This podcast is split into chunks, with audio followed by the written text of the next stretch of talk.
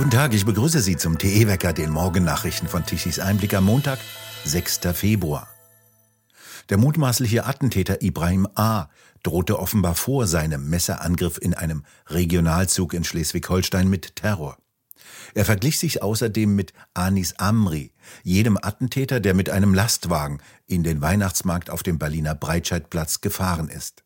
Er habe, so Medienberichte, bei einem Hofgang in der Justizvollzuganstalt Billwerder, der sogenannten Freistunde, einen Beamten zweimal gefragt, ob er auch unter die Reifen wolle. Gegenüber Bild bestätigte die Justizbehörde die Äußerungen. Diese Äußerungen seien der Aufsichtsabteilung der Behörde für Justiz und Verbraucherschutz seinerzeit nicht als außerordentliches Vorkommnis gemeldet worden. Ibrahim A. sei während seiner Untersuchungshaft wiederholt als verbal aggressiv und unangenehm aufgefallen und versuchte seinen Forderungen mit Beschimpfungen Nachdruck zu verleihen. Über Monate hinweg sei der 33-Jährige aufgefallen, weil er nachts randalierte, Stühle gegen die Decke schlug, Fenstergitter verbog und krakeelte. Mitinsassen beschwerten sich, immer wieder habe der Tobende zur Raison gebracht werden müssen, heißt es.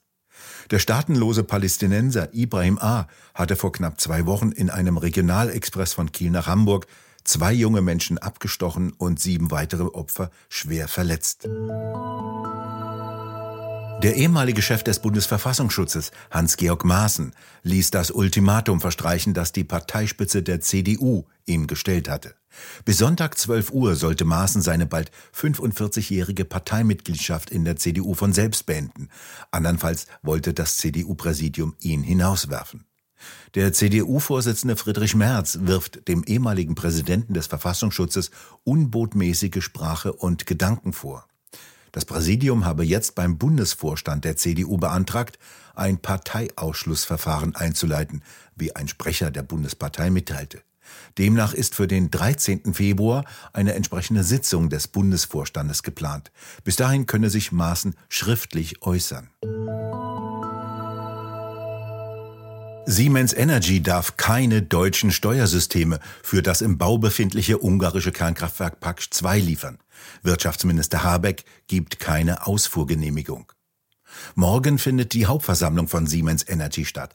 Wie Tichys Einblick berichtet, will eine aktivistische Gruppe kritische Aktionäre und Aktionärinnen in ihrem Antrag das Unternehmen zum einen dafür anprangern, sich klimapolitisch nicht ausreichend zu engagieren Gleichzeitig wirft diese Truppe dem Management vor, Steuertechnik für das im Bau befindliche ungarische Kernkraftwerk liefern zu wollen.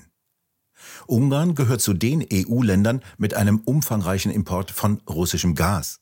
Durch die Erweiterung der Kernkraft will es sich vom Import und generell von fossiler Energie unabhängiger machen. Der Kauf von deutscher Leittechnik, so der Vorstand des Unternehmens in einer Stellungnahme, sei der ausdrückliche Wunsch der Ungarn, denn Siemens Energy verfüge als weltweit einziger Anbieter über Referenzen, die eine Qualifizierung nach europäischen Standards erlauben. Gleichzeitig teilt der Vorstand auch mit, derzeit finden keine Lieferungen statt, da das deutsche Bundesamt für Wirtschaft und Ausfuhrkontrolle über den Antrag auf Ausfuhrgenehmigung noch nicht entschieden habe. Das Amt untersteht Wirtschaftsminister Habeck von den Grünen. Ganz überraschend kommt die aggressive deutsche Politik gegen den Ausbau der Kernkraft in anderen EU-Staaten nicht. Schon im vergangenen Jahr erklärte Bundesumweltministerin Lemke von den Grünen bei einem Besuch in Polen, Deutschland werde alle rechtlichen Mittel gegen den Bau eines polnischen Kernkraftwerkes prüfen, obwohl es dort keine industrielle Partnerschaft mit Russland gibt. In Warschau wurde diese Ankündigung als anmaßend und heuchlerisch empfunden. Auch die Kohleverstromung in Polen kritisiert die deutsche Seite. Auf die deutsche Behinderung von Paksch 2 reagiert Ungarn mit einer geharnischten Stellungnahme. Es sei schlichtweg empörend und inakzeptabel, dass zwei grüne Minister der deutschen Regierung die Erteilung einer Exportgenehmigung für Kontrollsysteme von Paksch 2 an die deutsche Siemens Energy aus wer weiß welchen politischen oder ideologischen Gründen blockierten, erklärte der ungarische Außenminister am Freitag in Budapest. Er kündigte eine Beschwerde bei der EU an. Sie könne nicht zulassen, dass jemand die Sicherheit der ungarischen Energieversorgung gefährde.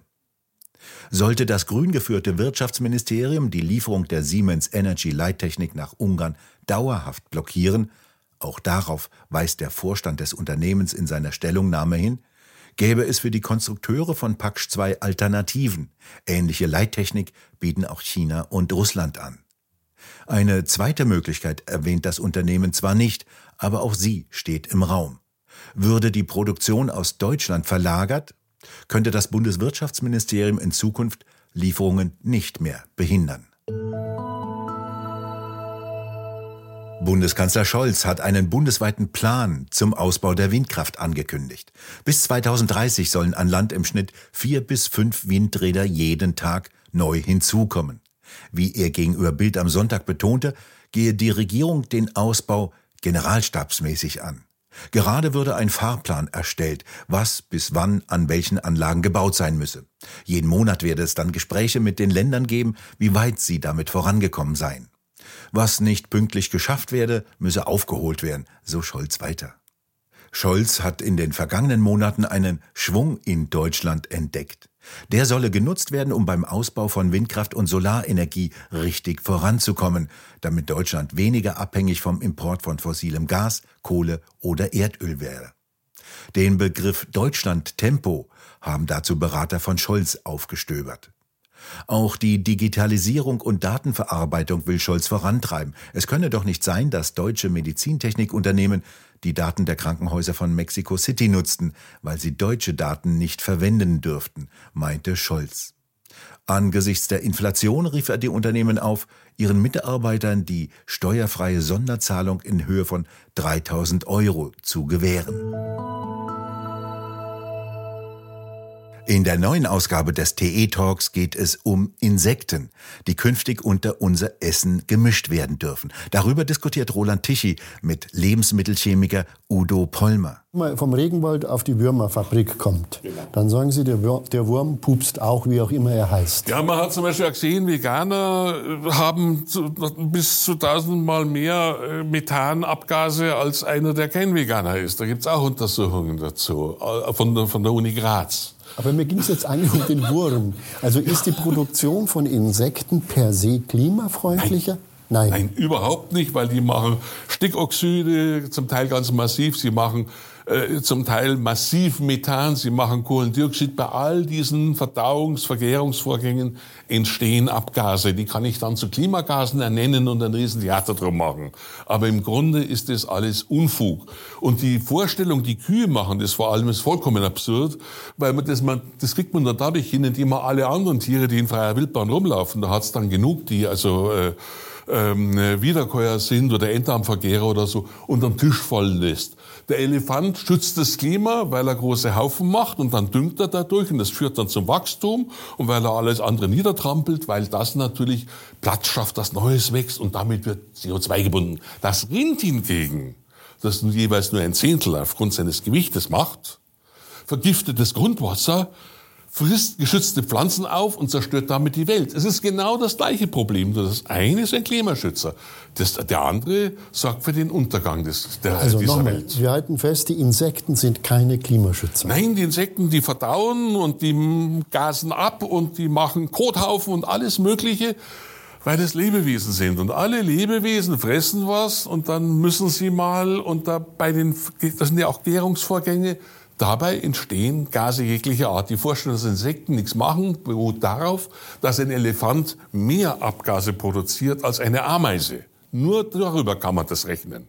Aber wenn man viel, viele Ameisen hat, hat man viel Ganz genau. Termiten waren früher mit die wichtigsten Methanproduzenten auf dieser Erde. Jetzt haben sie das runtergerechnet.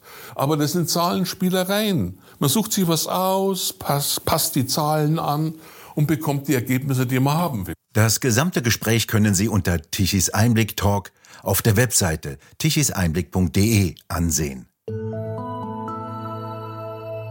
Ein massives Hochdruckgebiet über Deutschland baut sich heute und in den kommenden Tagen auf. Dies bedeutet, kalt wird es in dieser Woche und trocken und es wird sonniger. Im östlichen Teil fällt heute noch etwas Regen, der auch als Schneeregen daherkommen kann. Im Osten ist es mit Temperaturen bis 1 Grad deutlich kälter als im Westen, dort mit Temperaturen bis zu 6 Grad. Von Westen her kommt aufgelockerte Bewölkung heran und nachts wird es wieder kalt mit Temperaturen unter dem Gefrierpunkt bis zu minus 4 oder 5 Grad. In den Alpen herrscht akute Lawinengefahr. Allein fünf Menschen starben am vergangenen Wochenende in Tirol bei Lawinenabgängen. Auch in der Schweiz und in Italien starben bei Lawinen weitere Menschen. Und nun zum Energiewendewetterbericht von Tichys Einblick. An vier Tagen der vergangenen Woche hatte Deutschland etwas Glück. Es gab Wind. Die vielen Windräder drehten sich und produzierten etwas Strom. Der reichte zwar immer noch nicht, Deutschland mit Strom zu versorgen, aber es wehte und die Windräder drehten. Am Donnerstag kam dann wieder der große Einbruch. Kaum Wind, kaum Strom. Die konventionellen Kraftwerke mussten wieder übernehmen. Und am Freitag raffte sich der Wind wieder auf und blies, um dann am Samstag und Sonntag wieder einzuschlafen. Dies bedeutet, jedes Mal müssen konventionelle Kraftwerke hinauf und hinunter geregelt werden. Und das ist in jedem Falle extrem teuer. Gestern Mittag um 12 Uhr hatte Deutschland einen Stromverbrauch von rund 58 Gigawatt. Davon konnten die Windräder ganze 13,4 Gigawatt liefern. Kurzfristig kam um die Mittagszeit die Sonne durch die Wolkendecke. Photovoltaikanlagen lieferten ganze 7,6 Gigawatt. Den großen Rest mussten wieder die konventionellen Kraftwerke leisten. Und Kanzler Scholz will also bis 2030 10.000 neue Windräder an Land sehen. Damit überschreitet er übrigens den Fünfjahresplanungszeitraum, der im Sozialismus galt. Nicht gesagt hat Scholz, wie 10.000 neue Windräder bei Windflaute mehr Strom liefern sollen. 10.000 mal Null, also kein Wind, galt bisher immer noch als Null. Wir bedanken uns fürs Zuhören. Schön wäre es, wenn Sie uns weiterempfehlen. Weitere aktuelle Nachrichten lesen Sie regelmäßig auf der Webseite tichiseinblick.de und wir hören uns morgen wieder, wenn Sie mögen.